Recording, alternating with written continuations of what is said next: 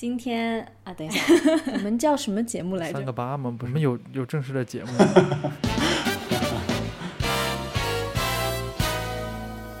哦哦，对对对，大家好，欢迎收听今天的节目，我们一起来三个八，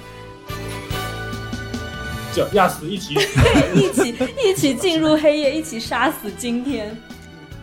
就只要你睡出三的倍数就可以。因为我非常享受那个在睡觉的中间挖出一段时间，然后起来干活。你可以做我的宿管阿姨吗？完全就是为了睡觉谈恋爱，放松你的眉心，放松你的脚趾，让我们一起进入睡眠的世界。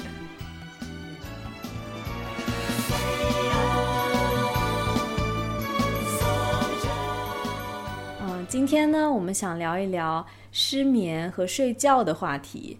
我觉得现在的当代年轻人好像已经没有不失眠了的吧？对，睡睡眠状况太差了。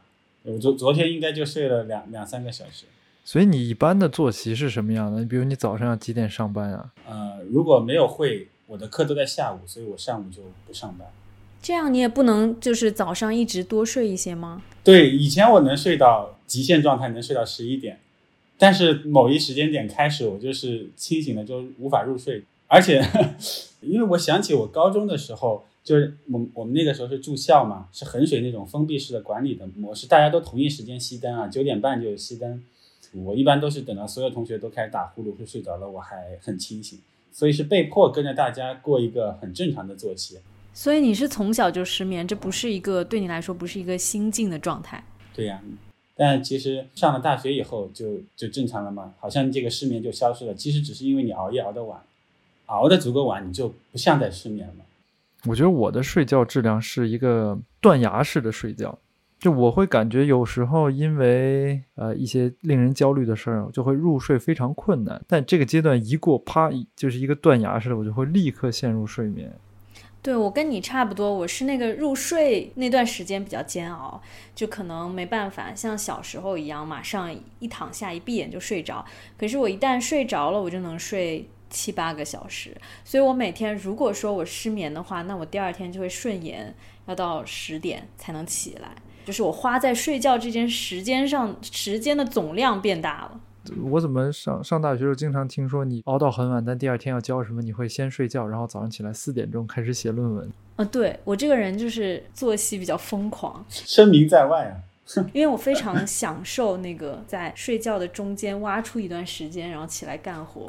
Oh my god！我小时候就有这个问题，就是我我初中还是高中有一段时间，我就可能九点十点就去睡觉了，然后但我作业什么都没做，我就会两点起来，然后工作两个小时，然后再睡觉，而且我就觉得我那作业都是在梦里写的，特别爽，就那个那个，而且我当时就是当时跟我。住的那个家也有关系，就我跟我爸妈不住在同一层楼，就是自己有一层楼。然后那个呃夜里的时候，我就起来写完作业，还可以看电影。然后就在那三个小时里面，我就觉得整个世界都是我的，非常安静，巨爽。我只能在偶尔就是呃做一个什么梦，突然惊醒了，然后你发现五点多或者四点多，然后我就会想，我还要继续睡吗？继续睡好像没有什么意思，就很失落。然后我就会保持一个清醒的状态。然后会经过一段特别特别清醒的，就看书啊，溜达溜达呀，很清醒的在做一些非常有益于自己的事情。然后呢，又会断崖式的到一个瞬间，噗，一下就困得不行，然后又睡着了。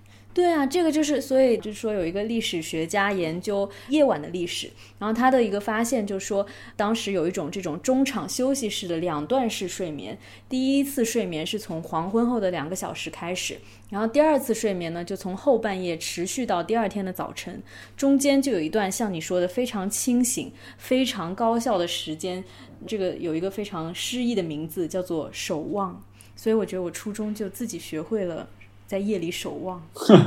就睡眠这件事情来讲，你是属于睡眠少数群体，睡眠中的 LGBT 群体。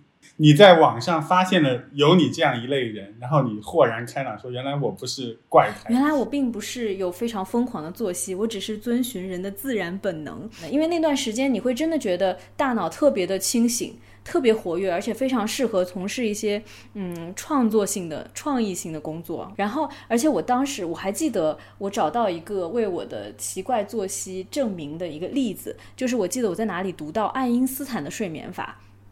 它好像是就具体这个这个数据我记得不清楚了，但它是不是一整段睡眠的？它是那种可能睡二十分钟起来工作一个小时，然后再睡半个小时之类的，就是它是呃进行一种高度的分段的睡眠，就他不是睡整觉的那一种。我应该是他哈，总之是一个非常重要的科学家。然后当时就想，原来如此。我倒不是这种非常有技术含量的睡眠。我是高中的时候听我一个同宿舍的好朋友说，哎，你知道吗？人睡眠都是三个小时为一个单位的，就只要你睡出三的倍数就可以。对，然后，然后我就发现，其实这个东西还挺有趣的，就是因为你想睡九个小时就已经很多了，如果在九个小时之内醒来，最理想是六个小时，其实就是高中生的那个作息嘛。然后那个时候我就陷入了一种非常就是舒适的状态，我会觉得，哦，我今天睡够了六六个小时。差不多六个小时，那是三的倍数。这科学吗？我不知道科不科学，但我就会觉得，如果你睡够六个小时，你的日常的安排又不足以让你睡到九个小时，那你就选择睡六个小时，而不要选择睡七个小时，也不要选择睡八个小时，因为那样你会重新陷入一个就是非常困的曲线当中去。哦，就其实我的睡眠很多时候都被分段了，是因为我经常容易醒嘛。但是呢，醒了之后的入睡是比较简单的，就最难的是从。你一天的那个活跃状态进入睡眠状态，那个很难，就是这种惯性太大了，就状态切换之间的惯性太大。如果我在十一点的时候还在做一些工作的话，那我今天晚上肯定就别睡了，就别想睡了，肯定睡不着，就太兴奋了。我我不知道你们会不会运动，就做比较强烈、高强度的那种竞竞技类运动，比如足球啊、飞盘啊、打篮球啊这种的。工作日你约朋友的话，都是晚上在运动，然后你运动，比如两三两三个小时，保持一个非常高心率的那个状态，然后整个激素水平感觉都上去了，然后等回家的时候，你会感觉到特别疲惫，就整个肉体的疲惫。但当你躺到床上准备入睡的时候，你发现睡不着，完全睡不着，巨兴奋。我发现如果让我身体不舒服，生活的这个状态非常的累，非常的疲惫，就我想脱离这个现实的时候，我比较容易睡着。如果我过的这个。这段时间的日子过得还不错，就就容易失眠。就是你还不想进入明天？对我睡眠最好的时候是我记得研究生毕业找工作那段时间，因为每天都非常的压力很大很大，然后就真的不想在这个世界待着了，所以一沾枕头就睡着。如果激烈运动，它可能不太适合助眠嘛，因为你就是身体会高度的兴奋，所以可能大家在网上。就是推崇的一些睡觉前可以做的，更多像是瑜伽呀、冥想呀、呼吸呀，就是它让你慢慢身体进入到一个休息的状态。你们在睡前会有类似的一些仪式或者怪癖吗？那我说先说一个吧，就是必须上厕所，哪怕你前十五分钟刚上完厕所，但是你现在决定要睡觉，你必须再去一次。真是，真是我们的屎尿屁专家。但是我同意，就是你就算没有，你也需要一个清空，就是你身体需要把它最后一滴给压榨出去，才能觉得能够进入睡觉。对对对对对对对，很真实啊！就你必须要上厕所。除此之外呢？我妈经常教育我一个事儿，说这个睡觉前一定要擦个地，然后呢，一定要把自己的衣服叠好，放在自己能拿到的地方。我说为什么呀？说。如果地震的话，你好立刻能拿着自己的衣服跑下去。当然，就睡觉前要做好末日准备。就我还是挺喜欢睡觉前的时候，能把就是家里的一部分，就一个角落给收拾干净的。尤其是明天早上要用的一个角落，比如桌子，或者是把这个就是洗手池，或者是早餐要用的那一部分，我要给收拾干净。然后我会觉得第二天早上起来看着不会特别难受，就不留过夜碗。我的碗现在还在，还在我的那个洗洗手槽里。晚上的时候，我我感觉就一小时，你是在为你早上来做一些准备吗？那感觉你这个睡前一小时特别健康，你就在展望展望未来。大部分的人现在就现代人睡前一小时，感觉都在刷手机。对呀，对。我我觉得告诉你刷，我觉得睡觉前刷手机就是已经刷的太无聊了，强弩之末了，也不是很助眠嘛。不是助眠啊，就是因为它非常不利于睡觉，可是大家很难抵抗这种诱惑。就像你说的，你看电影，你觉得你需要准备好去看一个电影，可是刷手机，你就会觉得不由自主的就刷起来了，结果花进去的时间跟看一个电影的时间是一样的，然后又会觉得很羞愧。所以也要对刷手机有一个准备，比如我就会频繁的来擦手机，把手机的壳拿下来，然后把手机壳洗。就是个洁癖，你刚刚不是洁癖，睡前一小时，我要我要我要叠衣服，我要洗碗，我要理桌子，我还要擦地，还要擦手机。他就是在做清洁家务之类的事情，擦手机，别人都在刷，一一看那个三喜是在那擦呢，清理你是真是刷呀？你可能拿那个刷子在刷，然后就对准备点水啊什么的，对吧？啊，我有一个不好的习惯，我睡觉一小时的时候，我特别喜欢喝水。然后你就清空呀。不是，但就是它不也不是你想来就来的，对吗？啊、就是这好像还会让人浮肿的。对会浮肿，所以我每天早上起来就睁眼都是那种，眼睛我眼睛本来就有点肿的那种，然后早上喝完水就喝完水一晚上过后就更肿。但我真的特别喜欢晚上喝水，我觉得晚上喝水会让我，我也不知道为什么，就晚上就特别特别的渴。你可以喝茶，一样啊，你喝茶跟喝水不是一样吗？反正就是液体的摄入。我觉得，我觉得就是白天太忙了吧？嗯，白天没喝水，现在 白天你没有那种大块的时间说啊，我能有一个嗯，怎么说很合理的频率来进行水分的补充。感觉白天喝水有时候是在浪费时间，闲了不知道该干嘛。天呐，你你这大哥，你一天是有多忙，呀不？是我觉得我都听不下去了，你知道吗？就哇对呀、他就是一个 我是说正白天白天工作，白天忙于工作，晚上也不刷手机，就在那扫地，还要还要积极的补充水分，因为白天太忙了，没时间喝水。这是怎么样的一天呀？第二天就女朋友看到你，第二天即使你的那个眼睛肿了，她也会觉得是一种太性感的肿了，就这个男人太好了。一一看到你这个肿，就想起昨天你是怎么度过的。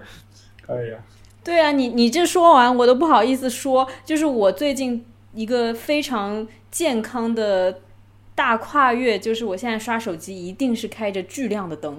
因为以前就是会会想说，呃，随便刷一刷，然后就睡觉。可是你就发现，你根本不可能刷，其实刷，而且就而且对，你会刷很久，而且你就会觉得在黑暗里面对眼睛非常不好。我当我现在就是过了三十岁以后，我就老有这种就瞎掉的恐惧，所以我就是晚上那个刷手机的时候，我都把灯开的巨亮，然后就正襟危坐，就是那姿势都是很标准的，我都不是躺着，我都不是躺着刷，我都是坐好了刷，就是就我想说，我既然要刷，我就非常健康、非常端庄的刷。你这你这跟我擦手机也没什么区别嘛，就是为了更有仪式感的刷手机是吗？就是为了健康，为了好好的活着，为了我的颈椎，为了我的这个眼睛。啊，说到颈椎这个也是呢。啊，睡前我我特别喜欢的是趴着做一些事情，就我感觉我整个人需要反弓。我还买了一个那种就是垫在你的后背，有一个弧度跟桥似的，然后你能整个人，哦，就是就做臀桥，也不是臀桥，就是被迫臀桥，就只是把腰给顶起来，然后让自己哦反重力。类似的那个，我妈，我我每次经过我妈的房间，就是她睡觉前，她一定会把那个头垂在那个嗯床沿，就让自己的头往下掉，然后你就会看，你就会跟他四目相对嘛。真的很可怕。就是它，它也是一种反攻的原理。他认为这样好像血液循环之类的。哎，对我我我还我还很喜欢，就是说你靠在墙上，不是怎么说呢，非常困难啊。就你躺在墙上，就你躺在床上，把脚伸到墙上，然后那样能让血液回流，然后你会渐渐你的感觉到你的腿慢慢变凉，然后你感觉慢慢变麻。啊，它往回流的时候，你脑子当然也是补血的状态。然后你等睡觉之前，你再恢复平躺的时候，你会感觉到一股热流涌向你的双腿，然后就。哦你下次可以把脚竖起来，然后把头放在那个那个像我妈那样 那个床沿，然后 就整个非常彻底的流淌。你就跟你的脚说，现在你是头了，然后跟告诉你的头，现在你是脚。就是你非常的平等对待身体的各部位，就到了晚上，大家需要换过来体会一下，换位思考一下。那毕竟，毕竟晚上睡觉都是一个讲究平等的，头脚要在同一水平面嘛。你看，闷闷已经开始活动他的颈椎了。对啊，我这样一想，觉得很有道理。就是是不是也能，我妈这样做是不是为了对抗一些地心引力？提拉紧致，对，提拉紧致。怪不得我妈好像没什么皱纹。下次我要跟她两个人一起躺着，两个头把我爸吓死。可以。你们都几点睡觉呀？我我现在理想状态是能在十二点的时候就已经在床上，我都不苛求睡觉。就十二点之前，我应该是平躺的，或者是趴着的，就是我我开始应该跟床接触了。如果这样的话，我就很满意。具体入睡时间，说真的，可能每天还是在十二点半到一点这个区间入睡吧。那已经很好了，那说明你这个躺下到入睡的这个时间非常短暂呀。就是我状态好的时候是一点多能够睡着，如果状态不好的话，可能就三点、四点都有可能，甚至一一晚上都没睡着也有。我想这种时候也有。我真的好久没有说一晚上没睡过了。对，像我的话就是我我现在在那个苹果手机上，你不是可以设置一个你的睡眠时间嘛？然后我设的就是十一点半，然后到了十点四十四分的时候，手机就会提醒我你该准备睡觉了。然后那个时候呢，十点四十四分的时候，我都觉得 the night is young，就是还很今天晚上还有很多事情可以干。然后，但是到了十一点二十啊，十一点半，我就觉得开始紧张起来，因为我妈妈就从小就一直跟我说，人不能在十二点以后睡觉，你的五脏六腑都得不到充分的休息，你的长此以往，你的身体就会非常非常糟糕。所以那个十一点多的时候，我就已经开始在准备，觉得嗯，今天要开始就是进入到睡觉这个步骤里面。然后在那个接近十二点的那个十几分钟里面，我的心情就像那个灰姑娘一样，感觉就是看着那个闹钟一点一点的破镜，觉得十二点咔嗒咔嗒，你该回家了这样子。然后，但是一旦过了十二点，比如说到了十二点二十，如果我还是在刷手机，我就觉得今天已经废了，今天就是。就是就是今天就算了吧，就就从明天开始早睡。然后这个这个时候呢，我觉得就是如果马上能睡着，那总体来讲还是比较健康的。但一旦过了一点还没有睡着，再再睡就很难了。我就可能也会到两三点，就就接下来就会经历过一段痛苦的入睡的这个尝试。睡不着，睡不着的时候有有一种感觉就是，啊、我甚至怀疑是那种惊恐发作，就是你的心跳会加速，然后，呃，整个人会发热，然后呢，你会觉得，哎，不如不躺着，就是大大家都说，呃，只要你不尝试去睡，你就实际上就没失眠嘛，你你的时间也没有浪费，你可以看点书啊，或者是背点单词什么的，呃，做任何枯燥的，但是你觉得有创有有那个收益的事情，然后我就去试了。结果，结果我就一直试到天亮，就是我背单词一直背到了天亮，一点都不困。然后呢，我又看网上说，哎呀，那你这即即使失眠了，很多失眠对人造成的，呃，心理上的影响，也主要是因为你觉得失眠这是是个事儿，它不好什么的。只要你内心不把它当回事儿，啊，你第二天，你今天失眠了，你明天应该就能睡着了嘛。所以我就这样安慰自己，好好，没事没事，至少我昨天还看了点书什么的。结果到了第二天晚上还是不困，然后我就开始担心了，我就觉得这样下去会猝死的，所以我就去看了那个医生，然后开了一些安眠药，然后我吃过大概三种不同的安眠药，非常有经验。那那种就是冥想啊，然后因为我有一段时间听那个冥想的录音特别有用，就我一听我都只用听那种十分钟长度的，它让我就是放松你的眉心，然后放松你的脚趾，反正每一个放松完我就睡着了。但是后来我就越听越长，现在已经听到五十分钟，然后听完我都还是醒着的。但是刚才啊，刚才那个卡老师讲的，就是他觉得有时候失眠那段时间，睡不着那段时间，就觉得自己好像特别惊恐，然后就是就是会很焦虑啊，然后就甚至有一些生理性的反应。我觉得就是是不是失眠那段时间，就会人变得特别的敏感，特别的脆弱。就我我我也有时候就会觉得。就是我我在睡不着那段时间，就会想很多未来的事情，然后就有一些无边无际的恐惧，就觉得好像再过两年我就得住在贫民窟了。就是你会觉得那种找工作呀，然后什么呃事业啊、工作啊，就各方面的事情都会变成，就是有很可怕的一个想象。我觉得我小时候就会展开这种想象，就是每一个年纪的时候都会展开那个年纪的非常恐惧的想象，就是那种，我我就记得我之前看过一个动画片叫什么《马丁的早晨》，不是马丁的早晨，反正就很奇怪，就有一个噩梦，好像是马丁的早晨，就每天都会做一个噩梦，然后我就那里面有一个梦，就是说早上起来小学生，然后下雨了，他穿着雨衣去上学，然后到了学校发现他。除了雨衣以外，什么衣服都没穿。然后他就是雨衣下面是光着的。这就是你每天失眠的噩梦，裸体。就刚才卡老师讲的那个 叫什么？有一点叫什么惊厥是吗？不是，是那个 panic attack。panic 对。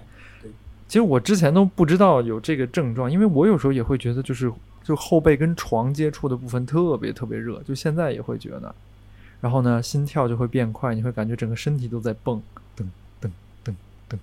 感官变得特别敏感，我也会就是听到一些声音，不不是灵异的那种啊，是听到比如说家里突然呃冰箱压缩机噔一个一个一个加速，比如外面的空调的那个不停的转，或者是远处有一个洗地车路过，我都能听到。然后包括家里有的那种老式的钟表，它会有那种哒哒哒，不是机械就是石英钟的那种声音，我都能听到。然后就会觉得啊，好难受啊。然后最可怕的，有时候我会能听到那种，就是就是，比如说，我会怀疑说水是不是没关紧，因为我能听到一些滴答声，就特别小的声音。但其实外面也有一个就很很庞大的那个白噪音，你就会忽略掉，然后所有的具体的声音就会特别震。然后包括你说真的啊，人的身体是会发出一些声音的，当你扭的时候，其实会有一些就是关节的声音，哇，那个瞬间会变得特别清晰，我我就会越来越。惊恐，就是我怎么能听到这些？好可怕，好可怕！然后好热，好热！然后我又要换姿势，因为热，你就要换姿势，然后你就听到身体嘎吱嘎吱嘎吱的那些声音。三喜说了好多具体的声音啊。坂本龙一去世的时候，不是说他最后就是录很多自然的声音，他觉得这个是音乐吗？我觉得是不是可以做一个音乐的作品？就是三喜可以去把失眠的时候听到的各种声音，然后做成一个什么惊恐、惊恐什么交响曲之类的。失眠乐章，嗯，冰箱压缩机啊，真的，我觉得这个主意不错。因为可能因为你闭上了眼睛，或者因为你陷入了黑暗，然后无所事事的这个状态当中，你的感官就会变得特别的、特别的清晰，特别的敏感。然后我就觉得，就是比如说人在单身的时候，可能就是一天当中最想谈恋爱的时间，就是睡不着的那个时候。因为我前几天啊，就是我现在不是在写一个玛丽苏小说嘛，然后有一有其中有一段呢，我就写到就是中间一个女生，小说里面一个女生就跟一个男生在一起，因为他就描述说啊，我我以前都要吃安眠药什么的，可是抱着这个男生我就能睡着，所以呢，嗯，这个是不是爱情我不知道，但至少他治好了我的失眠。然后底下就有好几个人跟我就留言就说啊，一模一样，我完全就是为了。完全就是为了睡觉谈恋爱，就完全是睡那个叫什么叫什么来着？为了治疗，为了治疗失眠而谈恋爱。然后我就我就觉得很有意思，我就觉得哎，可能这个真的是一个大家共共通的一个情感体验。对我就是这样的，我我也是这样。我甚至我后来发现，呃，甚至不用这个人就睡在我边上。我有我有朋友来我家里做客，然后他睡在客卧。我那天的睡睡眠都会很好，就是，就这刚才说的那个发出人声啊，在那交谈啊，放播客呀，这个会让我觉得更兴奋。但是这个人如果不说话，存在在我的附近，我都能睡得更好，就很奇怪。所以你大学几年在宿舍应该睡得还是相当不错吧？对，因为我一年级就开始住校了，我已经习惯了有室友的生活。我觉得我可能，我可能这辈子都逃脱不了，就是。我最好就是因为室友那种关系非常好嘛，他只是大家一起睡觉，一打呼噜什么，白天各自干各自的，然后生活上也没有那种情侣之间就是说我们要有一个共同的生活目标或者怎么样，就是那种关系非常松散，但是呢能够共同面对大家都特别不能面对的夜晚。我觉得室友的关系非常好。哇，你说的太浪漫了。我觉得就是那种，可能就是其实人一个人难以睡觉，甚至都是一种对黑暗、对死亡的恐惧。然后你在同一个空间里面有一个生命体存在，你可能就觉得好像可以就压死一起死，一起一起进入黑夜，一起杀死今天。哎，你说这个让我想到，我就想到就是有一种非常奇怪，我在网上看到的非常奇怪的这种亲密都不算亲密关系，就是有有一些人不是拿那个交友软件约炮嘛，但是有一种叫速炮，速炮啊，就是就是没有发生亲密关系抱着，睡对，也不一定应该是要抱着，我不知道是不是需要抱着，但是就是一起睡觉这样一个概念，就是素的睡觉定有。亲亲抱抱吧？我觉得应该是有的，只是没有性关系啊、我觉得这是不是就是大家那种治疗失眠的一种方式？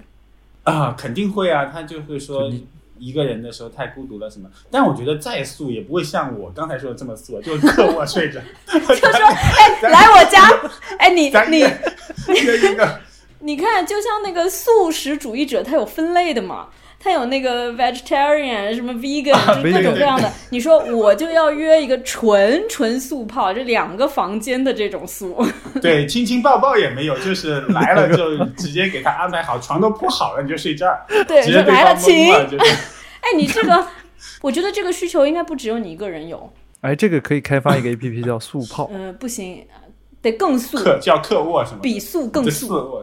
不过我也想起，你说自己自己生活的时候，你睡觉这个点是怎么决定的呀？两个人生活，或者是你说那种宿舍的集体生活，其实睡觉它不是呃个体的一个意愿，他会就比如说两个人一起生活的时候，你会想说，哇，他是不是困了？我们是不是应该睡了啊？他如果躺那儿，如果他失眠呢，你也不知道，你觉得他睡了，然后你就要保持安静。那有可能就两个人都在失眠，但就为了对方的睡眠，都要隐忍一些失眠的症状。就是两个人不仅不仅是能解决一些睡眠的问题，其实也制造了一些睡眠的问题，是吧？就比如说你跟别人合住的时候，就有公共空间，大家有时候会在公共空间。我觉得什么时候从公共空间撤离，这个点都非常有趣。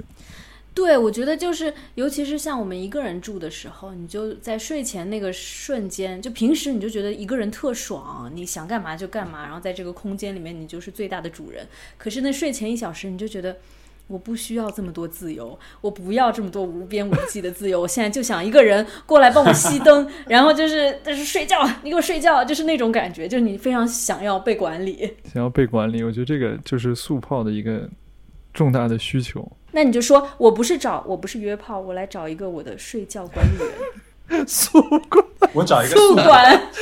都不是室友，我只速速泡管理员、宿管阿姨吗？什么之类的？速报管理员，熄灯师，我来你们家熄灯。真的，那那他可以接你们一栋楼的生意。啊，可以可以可以，对，哎，敲门，哎，真的 morning call，你敲门什么的。哎，该睡了啊！酒店有 morning call，酒店有没有熄灯服务啊？如果你需哎要，morning call 改成那个 night call 了，就是。不行，那熄灯服务就接近色情服务了。先生，你睡着了吗？先生，到时间睡觉了。闭上眼睛，该睡觉喽。放松你的眉心，放松你的脚趾，让我们一起进入睡眠的世界。感谢宿管约束炮对本期节目的大力赞助。两个人一起，就刚才三喜说到，两个人一起睡的时候，不仅有就是大家什么时候熄灯，然后什么时候决定入睡，可能要迁就另一个人，而且一旦就是最痛苦，对我来说最痛苦、最崩溃的是什么呢？就是就是明明你就是大家互相迁就，你你说好，那我们现在开始睡，结果他先睡着了。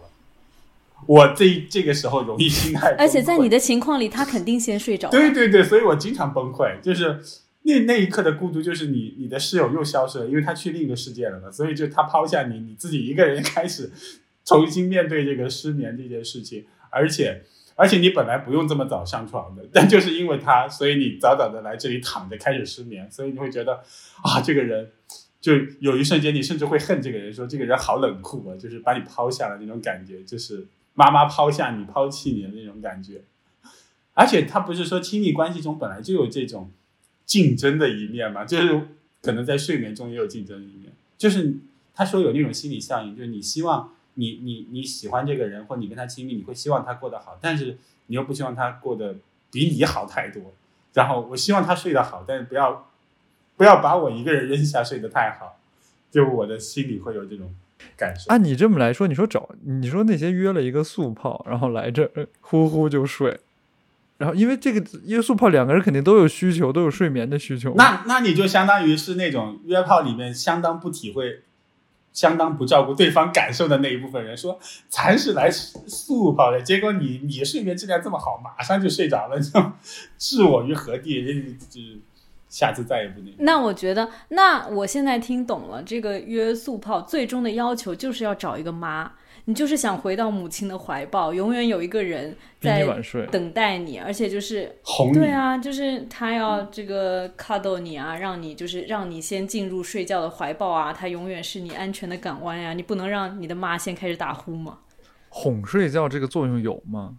哄睡觉这是不是可以变成一种服务啊？肯定有，我记得那个日本，我看一个什么电影啊，但我不知道那个是不是睡觉的，他那个算色情服务吗？就那个女生，她就只是提供她的大腿，让那个男的躺着，就就是他好像什么其他的你不能碰任何其他的地方，就是就他们已经细分到了这个程度，就是躺大腿这样一个特殊的服务。契约社会，然后就是有些人可能就能在那儿睡上两个小时，你这么说来，我我这个最近啊，就是做了一次 SPA，然后会感觉 你睡着了。SPA，我们刚刚没没讲到 SPA 很容易让人想睡觉，哎，会睡得很好。对 SPA 真的很令人想睡觉。哦，我没有做过 SPA 呀，就很舒适 SPA 呀？SPA 是怎么样的感觉啊？就是你做的是精油按摩吗？还是你有那种洗澡的？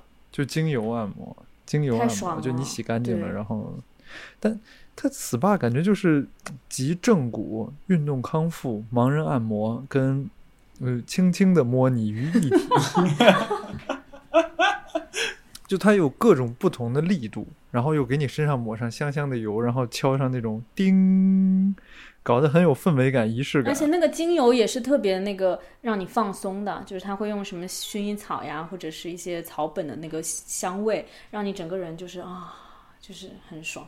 对，真的会睡着呢。对啊，感觉我可以去试一试，感觉人生又有救了的，又听到了一种新的疗法。不，但是你就在那儿可以睡两个小时，然后你又得起来面对这个世界。他就说：“啊客人结束喽。他客人结束了哦，您可以睡一会儿再起来。我现在你别理我好吗？他跟他跟按摩不一样嘛，按摩就是搞你因为，按摩那个你身体的那个疼痛感太明显，就是它太让你感觉到身体的存在了。但精油那个 SPA 它其实是让你忘记你的身体，它慢慢的抚摸你，把你摸没了的感觉。啊，对，把你摸没了。可能抚摸也是一种帮助睡觉的方式。对啊，所以你看，就是小朋友不都是要就是什么拍一拍啊，什么哎样的，对就这对对，摇摇可能我们晃晃。可能真的，我觉得那个呃，卡布卡老师应该在家里买一个什么摇摇的床，那种那个，因为你就想啊，你要再造的那种婴儿时期人是怎么入睡的？投你，不就是那样，就是晃啊晃，然后对。晃啊晃，然后，然后你就你你就就是什么都可以加在一起，就是晃一晃，然后加上轻柔的白噪音，然后加上那个嗯、呃温柔的香味，然后再加上一些精油的抚摸。我我觉得，我觉得卡夫卡他们家这个可能会被查抄的。如果这样，一开门，你干嘛呢？还要那个灯光那种暗暗的，然后那个水床在那里摇，非常高级的一个场所。其实还有另外一个感觉，就是特别想进入第二天嘛，就这种感觉，你刚才也提到了。我觉得特别想进入第二天也会容易睡不着。就是我想起来小时候春游，就小时候从来不会失眠，但是春游前一天我就一定睡不着。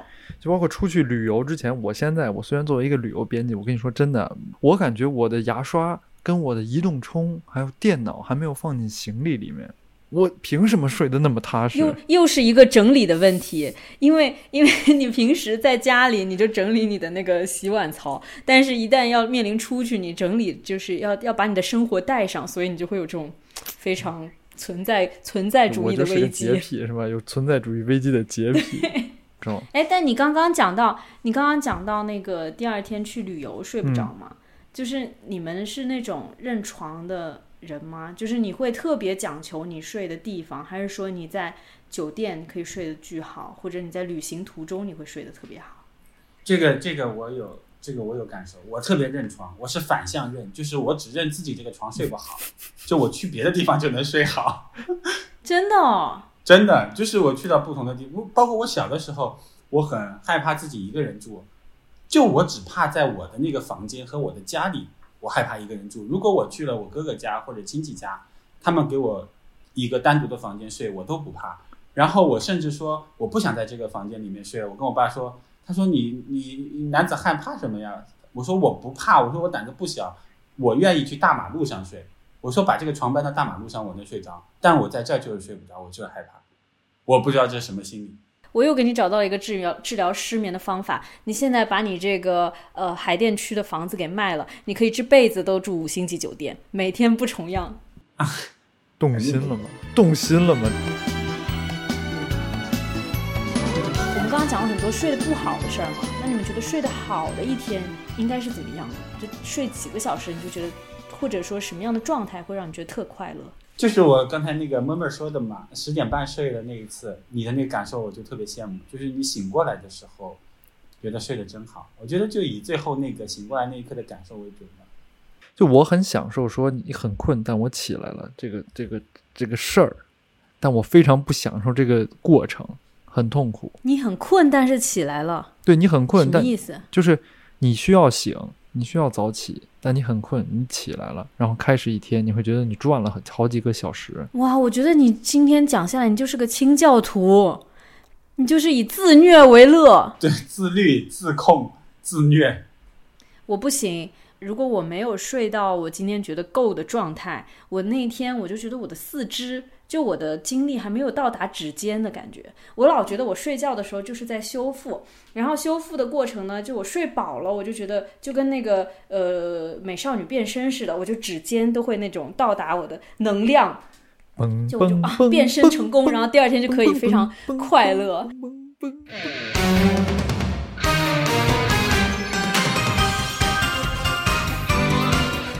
我要来个结尾，放松你的眉心，放松你的脚趾。我觉得睡觉暴露了好多关于人生的秘密。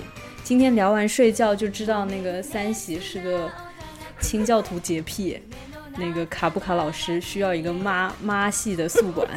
那你呢？你就是想谈恋爱。